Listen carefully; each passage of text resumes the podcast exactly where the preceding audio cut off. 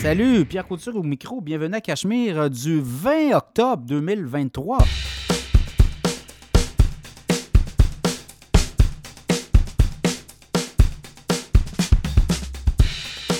Toujours, toujours, toujours très heureux de vous accueillir pour ce nouvel épisode du podcast Cachemire.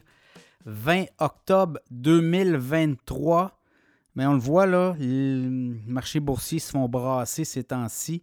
On avait eu quand même une belle embellie semaine dernière, mais là, depuis quelques jours à la bourse, c'est beaucoup de rouge, beaucoup de volatilité et euh, beaucoup de. On avance tranquillement et on construit l'avion en vol, dans le genre où la Fed ne nous avait pas habitués là, à des, euh, discussions. Là, la Fed, euh, oui, ménage la chèvre et le chou, comme on dit, mais euh, toujours euh, très ambivalente à savoir si on va augmenter le taux directeur à la fin du mois. Évidemment, au Canada, c'est la semaine prochaine.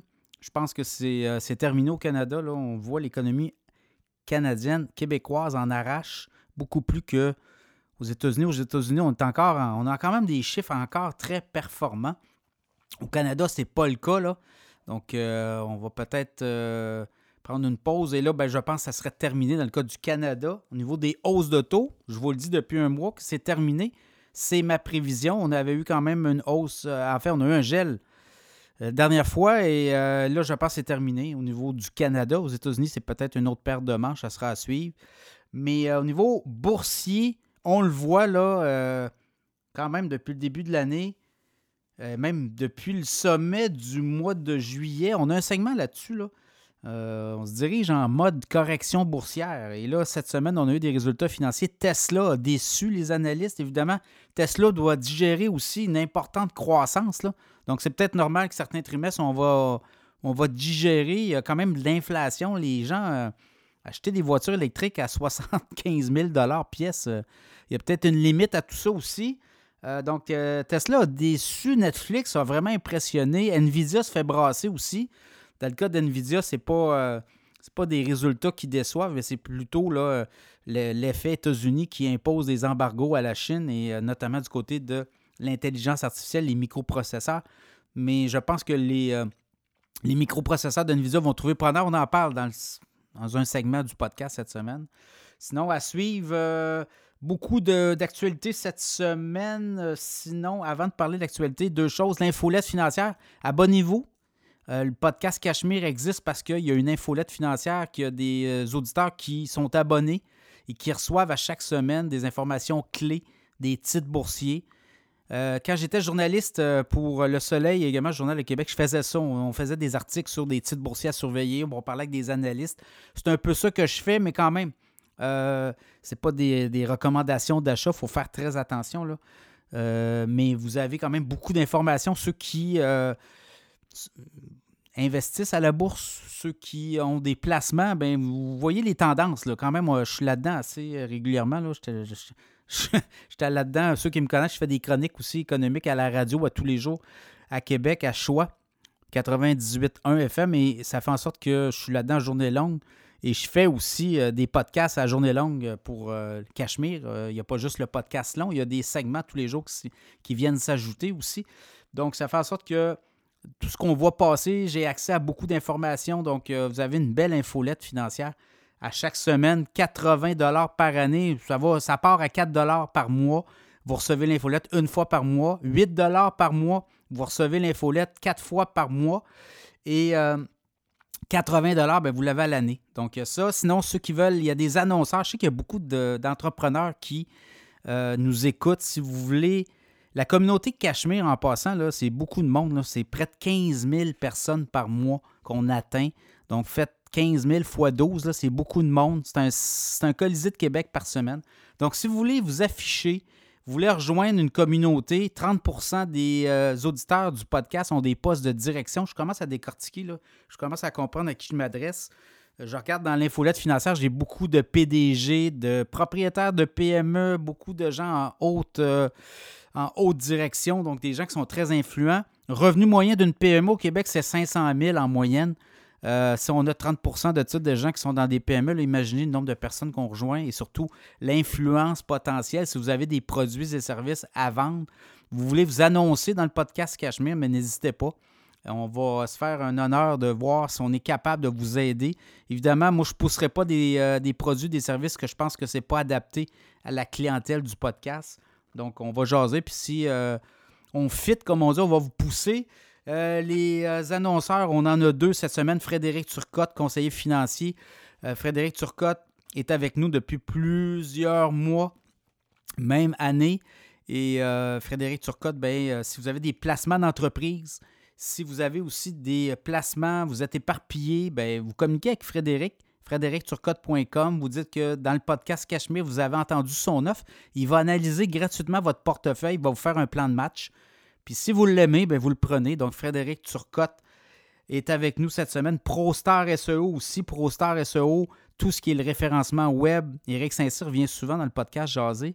Et euh, vous avez une entreprise, produit et service. Vous voulez apparaître dans les premiers référencements web, sur les pages web de Google notamment. Bien, ProStar SEO va s'occuper de vous. Vous allez sur le site de ProStar SEO, communiquer avec eux et ils vont se faire un plaisir de vous pousser sur le web et faire en sorte que vos produits et services apparaissent les premiers en haut. Euh, les sujets cette semaine, il y en a plusieurs. L'inflation explose au Québec, vous avez vu là. Il se passe de quoi au Québec qu'il n'y a pas dans le reste du Canada? L'inflation repart vers le haut, notamment la bouffe, hein, les fruits et légumes, la bouffe d'un restaurant. Tout ça est complètement disjoncté par rapport à ce qu'on voit dans le reste du pays. Donc, l'inflation qui explose au Québec, qui diminue dans le reste du Canada. Bizarre tout ça. Correction boursière à l'horizon, on va en parler. Qui veut être entrepreneur aujourd'hui? On a des chiffres quand même euh, depuis 20 ans. Le, nombre d'entrepreneurs est en forte baisse. Un tiers de moins d'entrepreneurs. Pourquoi? On va se poser des questions. Les banques accélèrent les compressions. Vous l'avez vu, Desjardins, la Scotia, qu'est-ce qui se passe? On va parler de ça. Tesla. Tesla est en train de changer son modèle d'affaires. Ça pourrait être un turnover. On va en parler. Nvidia. Est-ce que le titre d'Nvidia va pouvoir rebondir? Nvidia s'est fait brasser cette semaine. Netflix, des très bons chiffres. Et on voit que la stratégie de s'attaquer aux comptes euh, multiples par adresse, ben, ça commence à être payant pour Netflix. Également, les titres les plus performants depuis la dernière semaine. On vous parlait souvent des titres les plus euh, euh, en demande ou les plus échangés, là, mais on va parler des titres les plus performants. On va vous donner les rendements des titres depuis une semaine. Certains titres, vous allez voir, c'est très impressionnant. Alors, bonne écoute.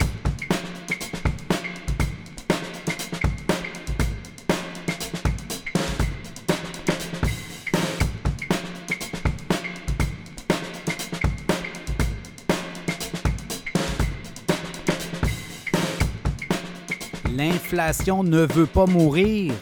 Surtout au Québec, on a eu les chiffres cette semaine de l'inflation pour le mois de septembre. Et le Québec est le champion de l'inflation au Canada. On a des chiffres à vous partager.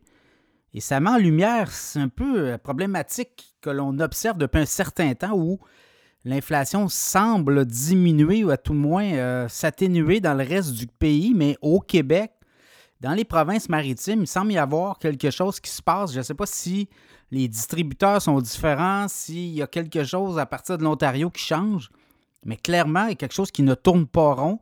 L'inflation au Canada, en septembre, 3,8% on était à 4 alors qu'au Québec, on était à 4,6 au mois d'août, on est rendu à 4,8% Donc, clairement, il se passe quelque chose d'anormal.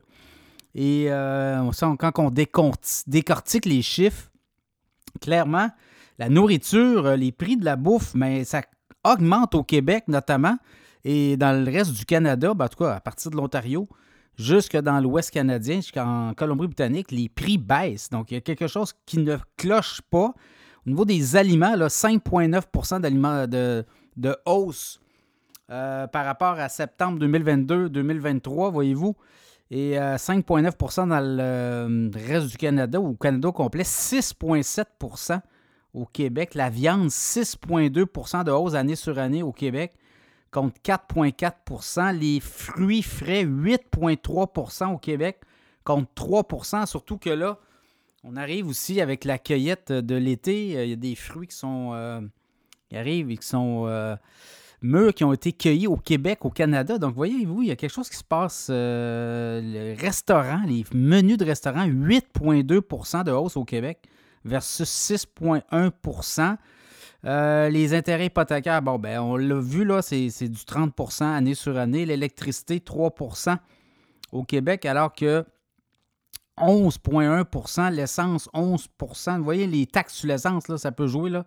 11% de hausse année sur année au Québec contre 7,5% dans le reste du pays. Donc, vous voyez là, la, structure très lourde euh, financière du Québec, notamment au niveau des taxations. Puis je ne sais pas si c'est euh, les, frais que les, euh, les, commerçants doivent refiler parce que c'est quand même plus lourd. Il y a des taxes plus importantes au Québec. Bien, ça fait en sorte que l'inflation est beaucoup plus présente ici. Il faudrait décortiquer davantage, là, mais clairement, l'inflation ne veut pas mourir.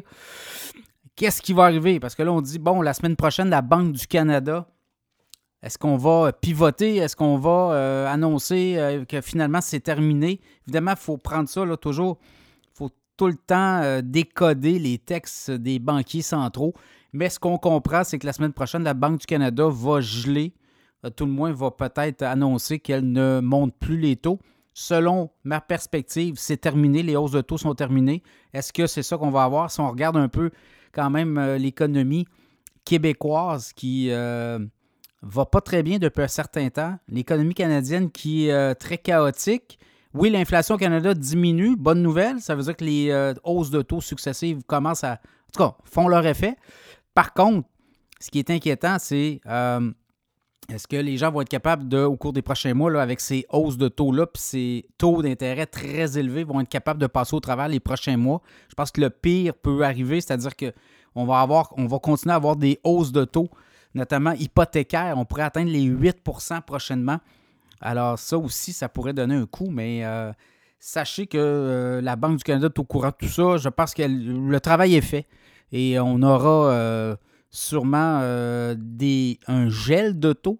Mais après deux mois, si on gèle les taux, là, après ça, à un moment donné, il va falloir que le, discours change et là, il va falloir qu'on s'adapte un peu plus à la réalité. Les gens en arrachent, on le voit.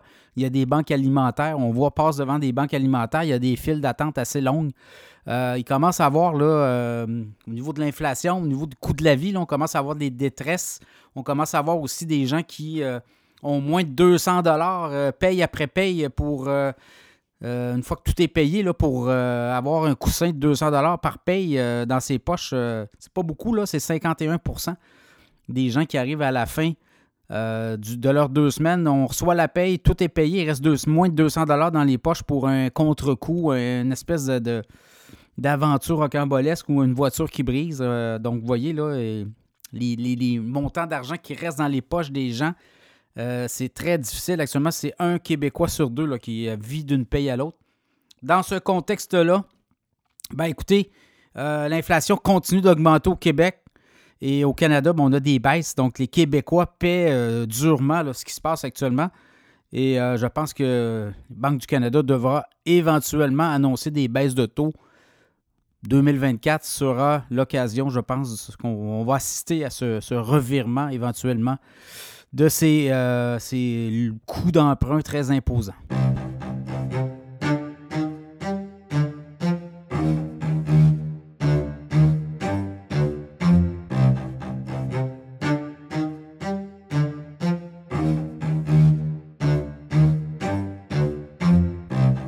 Se dirige-t-on tranquillement vers une correction boursière? On regarde les chiffres, on analyse les euh, rendements les performances depuis la fin juillet. On avait atteint euh, fin juillet une espèce de sommet boursier pour tous les indices boursiers euh, nord-américains, Wall Street et Toronto. Et là, on regarde un peu depuis le 31 juillet, qu'est-ce qui s'est passé? il y a des descentes assez abruptes. Là. On va commencer par le TSX à Toronto. Euh, le TSX était en, belle position fin juillet. On était à plus 6 là, ben, depuis, c'est la catastrophe. À tout le moins, c'est une descente assez euh, importante. On est à moins 6% Donc, on se dirige tranquillement. Une correction boursière, normalement, c'est 10% par rapport au sommet atteint. Le dernier sommet atteint. Et le dernier sommet, dans le cas du TSX, c'était 20 626 points. On est rendu autour de 19 368. Tout dépendant des journées, vous le regardez. là. Mais au moment d'enregistrer, on est à moins 6% Donc, tranquillement, on se dirige vers ça. Le SP 500, moins 7,1% Le sommet avait été enregistré 4588 points. Donc, vous voyez, depuis euh, le début de l'année, le SP 500, je regarde, on est un peu dans le positif, là, mais c'est à peine. Dans le cas du TSX, on est négatif depuis le début de l'année. Dans le cas du Nasdaq, depuis le sommet du 31 juillet, on est à moins 8% Donc, voyez-vous, là, les technos commencent sérieusement à inquiéter. On est en mode correction quand même. Depuis le début de l'année, l'indice Nasdaq Composite a fait quand même 27% d'avancée. Donc, on est capable d'en prendre de ce côté-là. Et le Dow Jones en baisse de, de 6% hum, depuis le 31 juillet. Depuis le début de l'année, le Dow Jones est presque flat. Et dans le positif, là, mais c'est à peine si on réussit à hum, sortir la tête de l'eau depuis le début de l'année. Donc, vraiment, euh, est-ce qu'on approche la correction boursière? On pense qu'on pourrait peut-être atteindre la correction boursière au cours des prochaines semaines. Ça sera à suivre, évidemment, la décision de la Banque centrale des États-Unis à la fin octobre Là, on comprend, il y a le grand patron, Jérôme Powell, qui a parlé cette semaine. Il dit écoutez, l'inflation est encore très élevée. Par contre, on voit des signaux inquiétants au niveau économique. On regarde, il y a une guerre à masse Israël très perturbante. Ça pourrait éventuellement freiner euh, l'économie américaine. Autre chose, euh, au Congrès, on n'a toujours pas de président de la Chambre. Donc ça, ça fait aussi en sorte que euh, on hésite beaucoup. On a renouvelé pour 45 jours l'espèce de budget qui devait être adopté. Finalement, on n'a pas de budget d'adopter.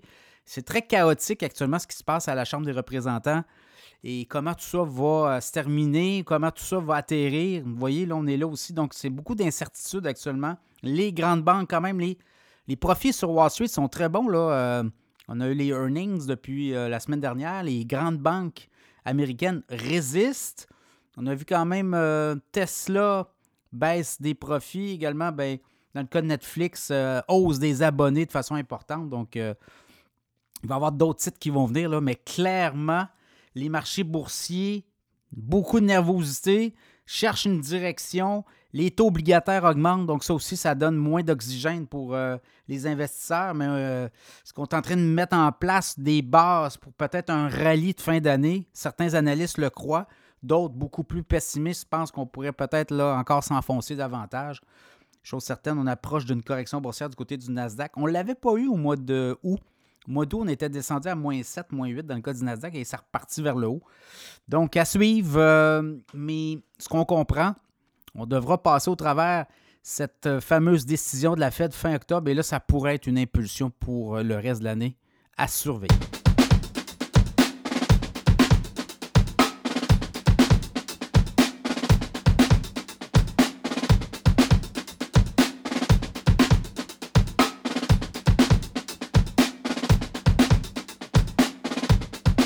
Pas facile d'être entrepreneur. On a eu cette semaine les données d'un sondage de la Banque de développement du Canada en collaboration avec le Centre d'innovation de l'Université de Montréal.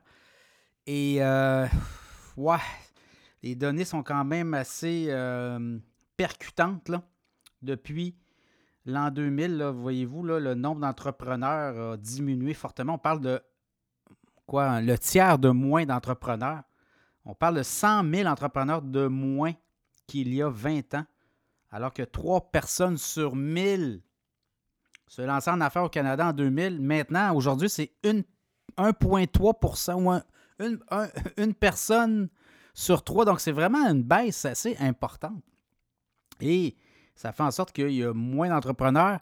La compétition également, on l'a vu, le Bureau de la concurrence qui a émis là, des, données très importantes en 2000, voilà, 2020. Donc, on est vraiment dans la bonne séquence.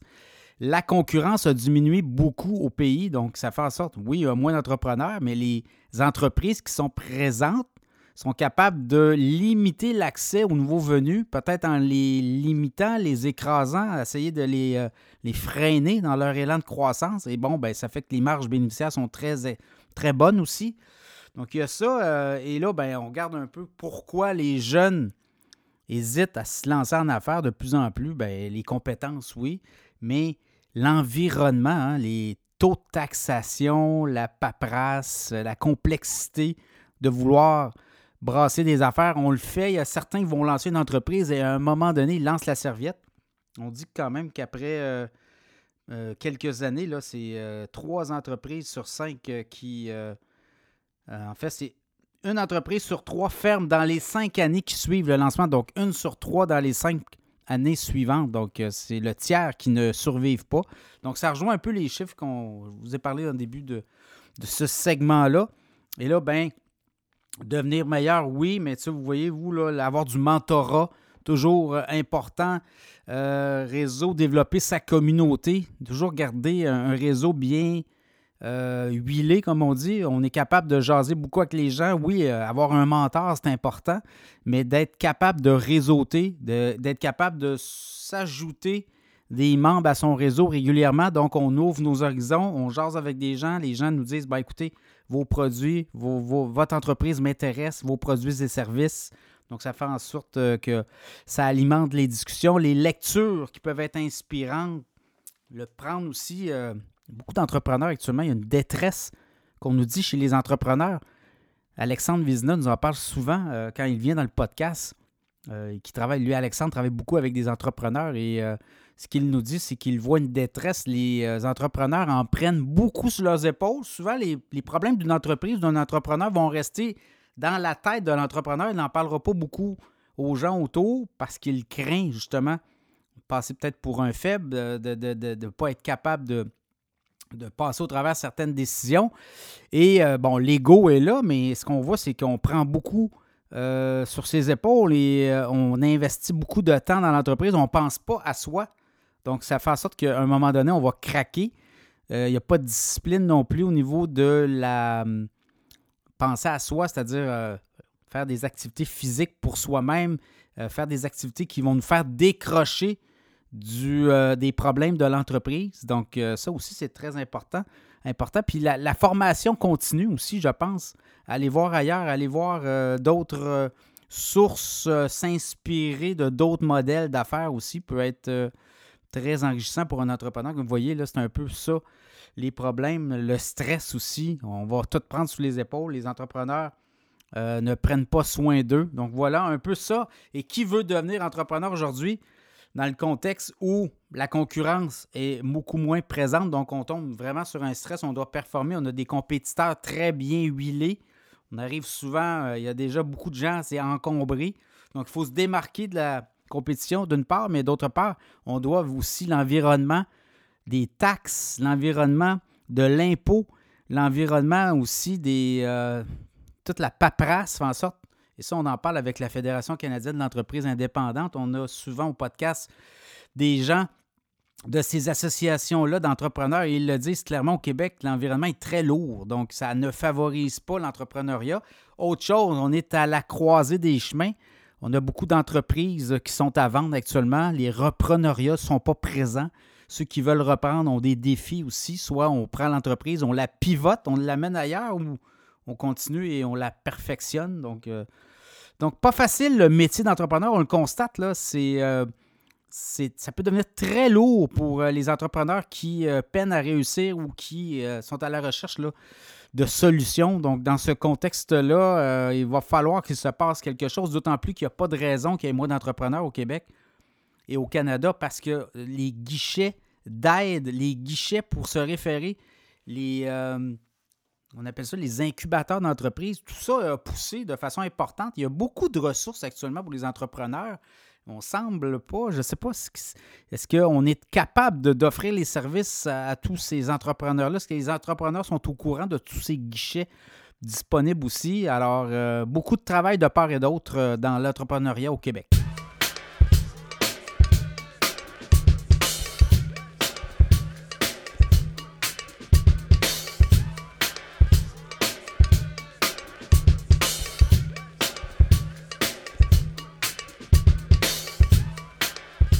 L'économie ralentit et souvent les premières entreprises touchées demeurent les grandes banques, les institutions financières qui voient leur volume de transactions diminuer.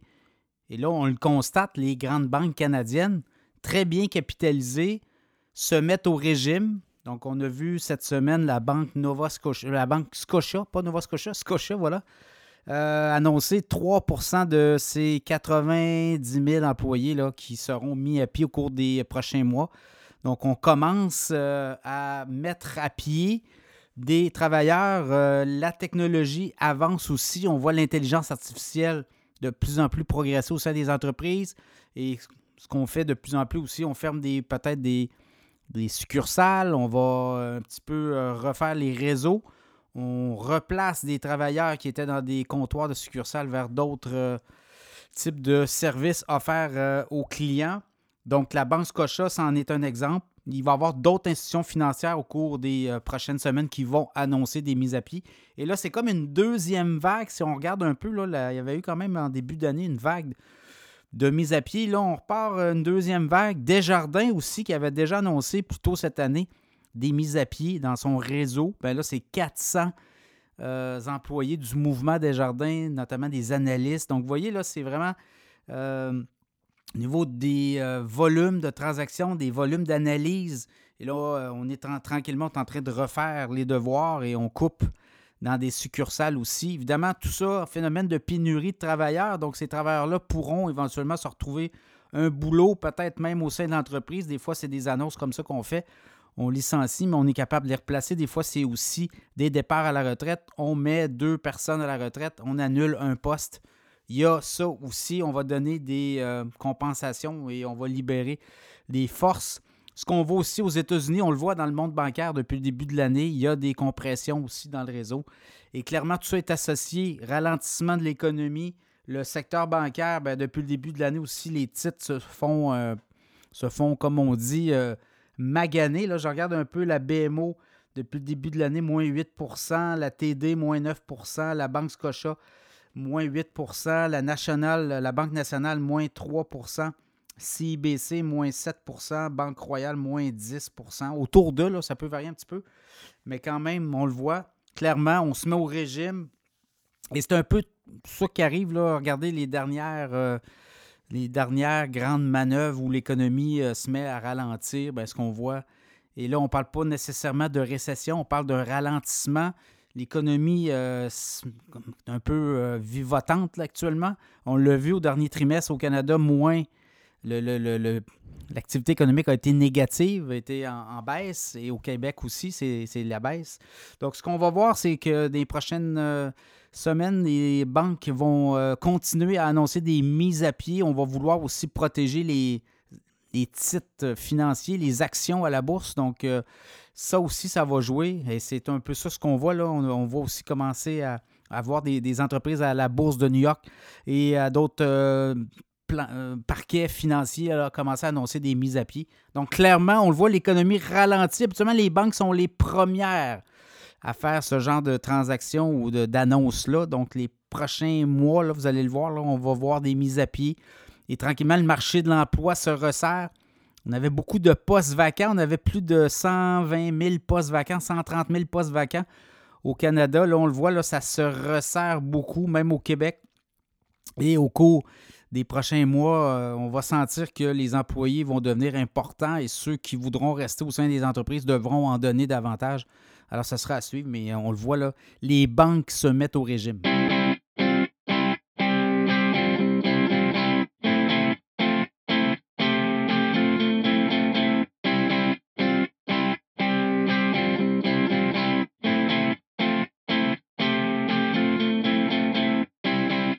Le fabricant de voitures électriques Tesla a fait parler de lui cette semaine, notamment résultats financiers.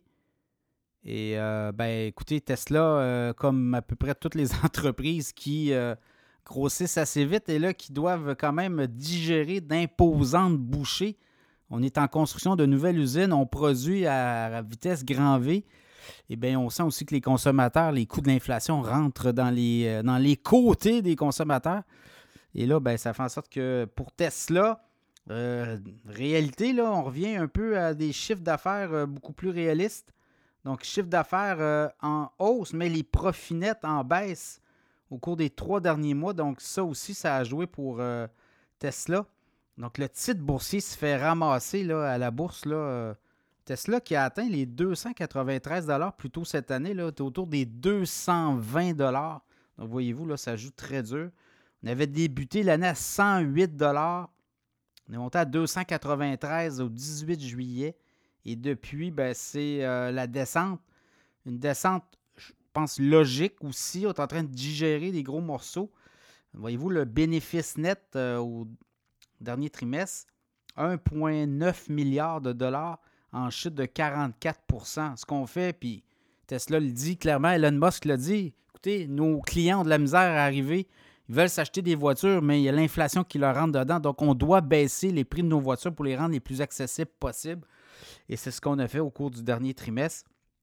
L'idée, produire 1,8 million de véhicules en 2023. On est toujours euh, là-dessus. Les marges bénéficiaires aussi ont beaucoup diminué. Là, on était à 17,2 au trimestre de l'an dernier et là, on est à 7,6% Oui, il y a BYD, BID, comme on dit, qui euh, vient de Chine, qui produit quand même des voitures euh, très concurrentielles.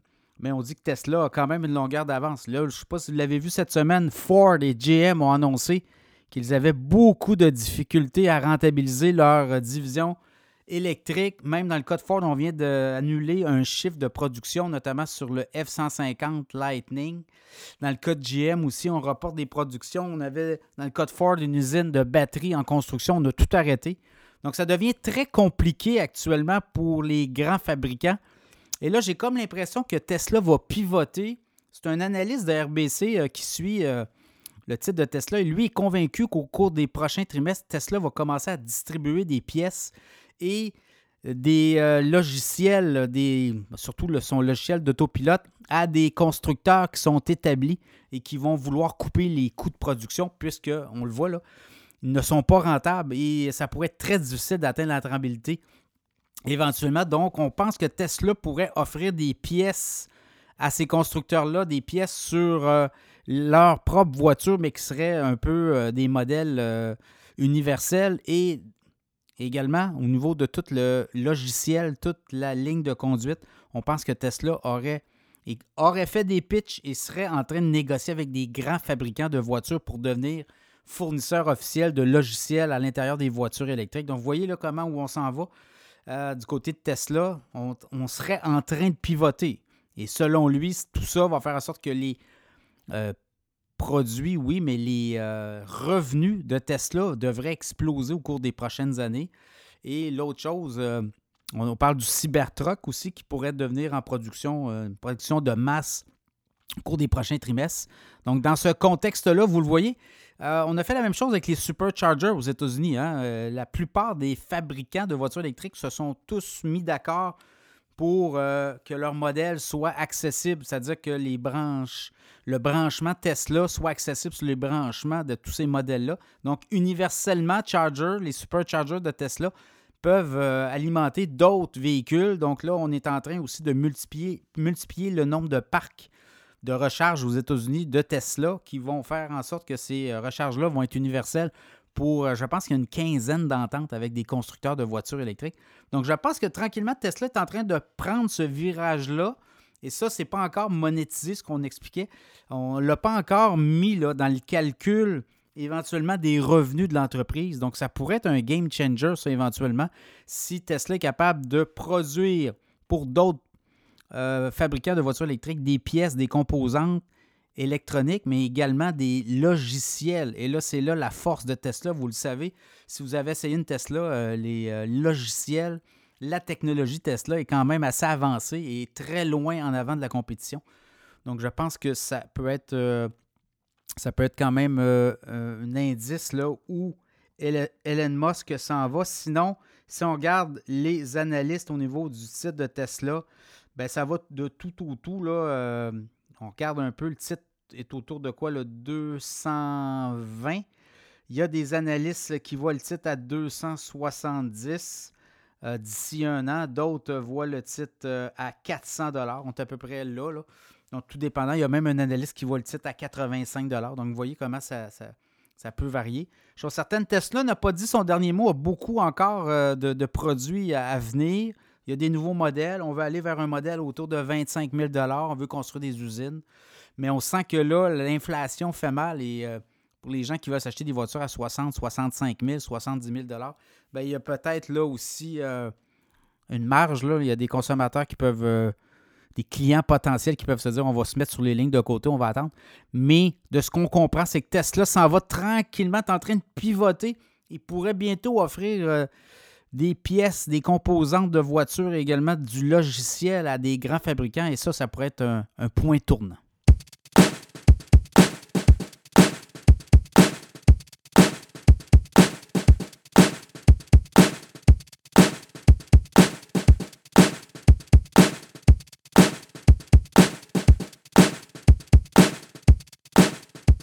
que le titre de Nvidia pourra rebondir?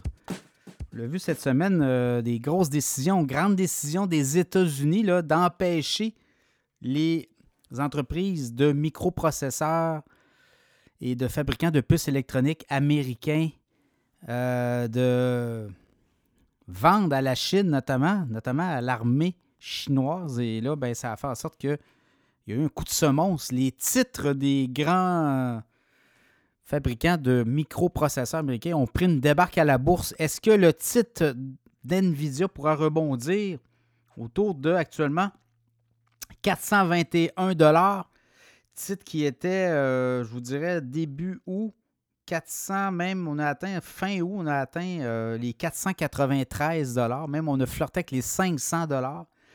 Et depuis quelques semaines, ben, c'est un titre qui se fait brasser beaucoup, Nvidia, évidemment depuis le début de l'année, un titre qui, a haussé, qui, est en hausse d'à peu près 194% Donc, euh, ça ne s'invente pas. NVIDIA, une entreprise très solide. Et là, ce qu'on a fait dans le cas d'NVIDIA, on a annoncé, oui, il va avoir un impact. Même les analystes, je regardais Citigroup, disaient qu'il allait avoir un léger impact sur le titre boursier au cours des prochains trimestres, mais ce n'est pas catastrophique. On pourra vendre ces microprocesseurs à d'autres pays à d'autres euh, clients. Et ce qu'on a aussi annoncé, c'est qu'on allait euh, déplacer une partie de la production qui est en Chine vers d'autres pays asiatiques. Donc, on a eu des ententes avec Foxconn notamment, et on va ouvrir des usines d'NVIDIA en partenariat avec des joueurs euh, asiatiques, mais dans d'autres pays d'Asie. Donc, vous voyez, là, on est en train de prendre un peu la balle au bon. Et ce que les analystes disent dans le cas d'NVIDIA, au cours des euh, prochains trimestres, ben, ça va de tout au tout. On dit que d'ici un an, le titre pourrait être à 645 Même un analyste qui voit le titre à 1000 Donc, vous voyez, on est là. Dernier trimestre, dans le cas d'NVIDIA, ben, c'est 13,5 milliards de revenus, 6,2 milliards de profit net. Donc, on est sur un taux de rentabilité d'environ 46 donc, c'est très payant de faire des microprocesseurs et c'est surtout très payant de faire des microprocesseurs qui sont en forte demande. Tout ce qui est, tout ce qui est l'intelligence artificielle générative, dite générative, c'est-à-dire que l'intelligence artificielle qui euh, a la chat GPT, qui prend euh, les, relais, qui prend l'avance, tous les, les, bots, tous les robots, les conversations robotionnelles de robots, ben c'est les logiciels de NVIDIA, qui sont ces acheteurs? Ben là, on en a beaucoup, là, mais on a Microsoft, on a Tesla, on a les grands joueurs de l'IA qui sont euh, en avance, le Google, le ChatGPT, on a Bard, on a le Cloud, euh, on a tous ces robots-là et ces grands, grands logiciels de, de, de, microprocessing, si on veut. On est dans des fermes aussi, des espèces de grands bâtiments où on, euh, stocke des données. On est dans la donnée avancée aussi.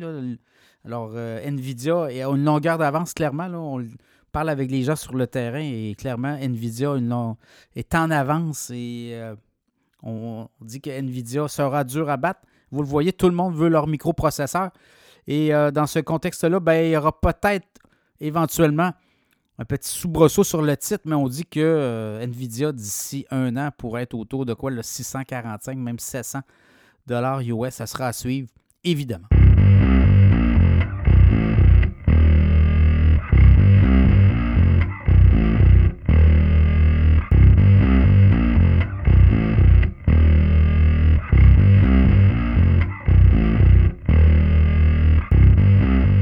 Semble vouloir sourire à Netflix ces temps-ci. Le géant du streaming a fait connaître ses résultats financiers et quand même, là, c'est assez surprenant. Netflix qui avait été très critiqué, notamment pour avoir euh, mis à jour sa politique, notamment de partage des comptes, euh, des contenus par les abonnés. On avait mis fin au partage euh, des comptes si on n'était pas à la même adresse et ça avait fait beaucoup jaser a quelques mois, mais il faut euh, dire que là, les gens s'abonnent à Netflix et on a gagné 8,8 millions d'abonnés sur le dernier trimestre. On est rendu à 247,1 millions d'abonnés payants fin septembre. Donc, c'est une hausse de 10,8% Donc, ça a été euh, très, très bien accueilli.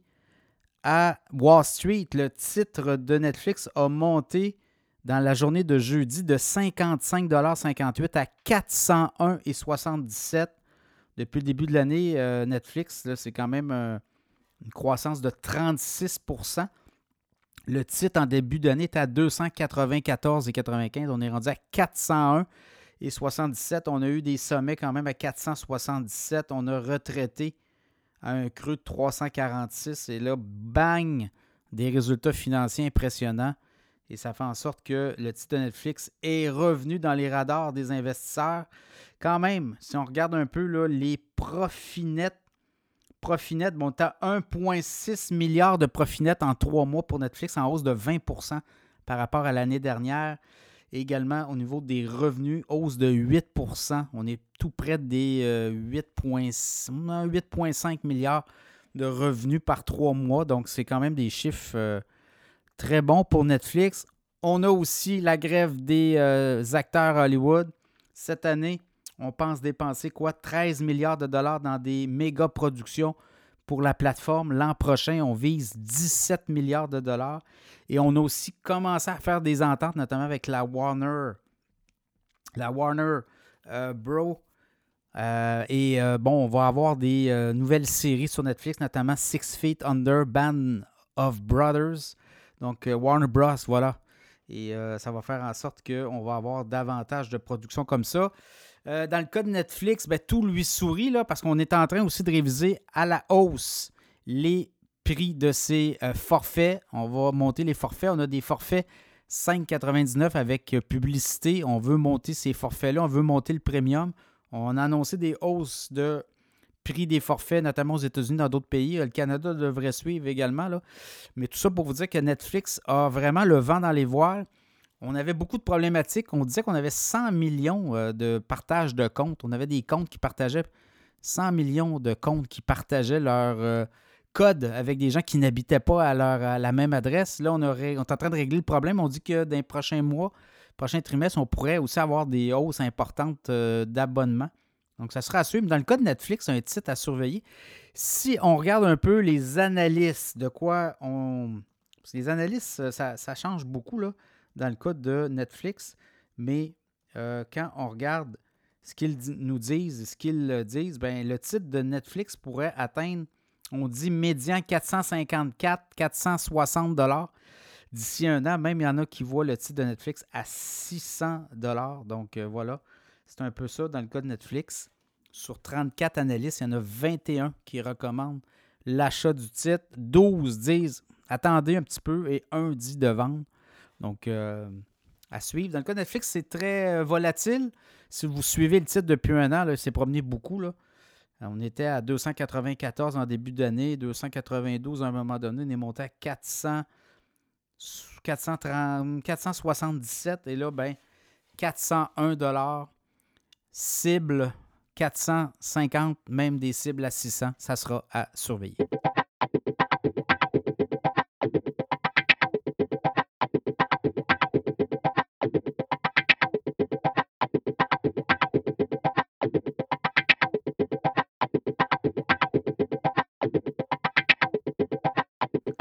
va jaser des titres les plus performants cours de la dernière semaine. On vous parlait souvent des titres les plus euh, populaires, mais euh, je pense qu'on va y aller avec la performance.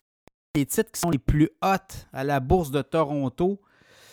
Euh, Energy, voyez-vous, depuis une semaine, ce titre-là a fait 11,3% de hausse. BTEX Energy, Barrick Gold dans l'or, une hausse de 9,8% Agnico Eagle Mines, également dans le secteur minier, plus 6,4% Meg Energy, autre compagnie dans l'énergie, 6,2% Cameco, compagnie spécialisée notamment dans l'uranium, 6,2% Tourmaline Oil, une pétrolière qui a annoncé en début de semaine une euh, acquisition Bonavista Energy. Ben, dans le cas de Tourmaline Oil, 5,5% de hausse cette semaine. Restaurant Brand, on comprend notamment dans Restaurant Brand Burger King, également Tim Horton. Le titre a monté de 5% au cours de la dernière semaine. ARC Resources, 3,6% Cenovus dans le pétrole. On comprend là, barils de pétrole ont reparti vers le haut, donc les pétrolières et les gazières ont été, euh, ont été aux anges. 3,4% dans le cas de Cenovus. Suncor Energy, plus 2% Canadian Natural Resources, 1,9% de hausse et Nutrient, notamment dans les engrais, 1,9% Ça, c'est du côté Canada. Du côté américain, quand on regarde les titres qui ont été les plus performants au cours de la dernière semaine, ben, on a Netflix. On en a parlé, on a un segment sur Netflix. 11,4% de hausse depuis une semaine à la bourse. Lululemon, 6% de hausse depuis une semaine. ExxonMobil, 6% de hausse. ATT dans les télécoms, 6% de hausse depuis une semaine. McDonald's, 5,3% Chevron, 5,1% Nike, on en a parlé dans l'infolette financière euh, la semaine dernière, 4% de hausse sur le titre de Nike depuis une semaine. Procter Gamble, 3,3% Verizon, 2,3% Union Pacifique, 1,9% Salesforce, 1,5% et Taiwan Semiconductor en hausse de près de 1% depuis une semaine. Voilà les titres les plus performants tant du côté de Toronto que de Wall Street. Euh, alors, euh, à suivre.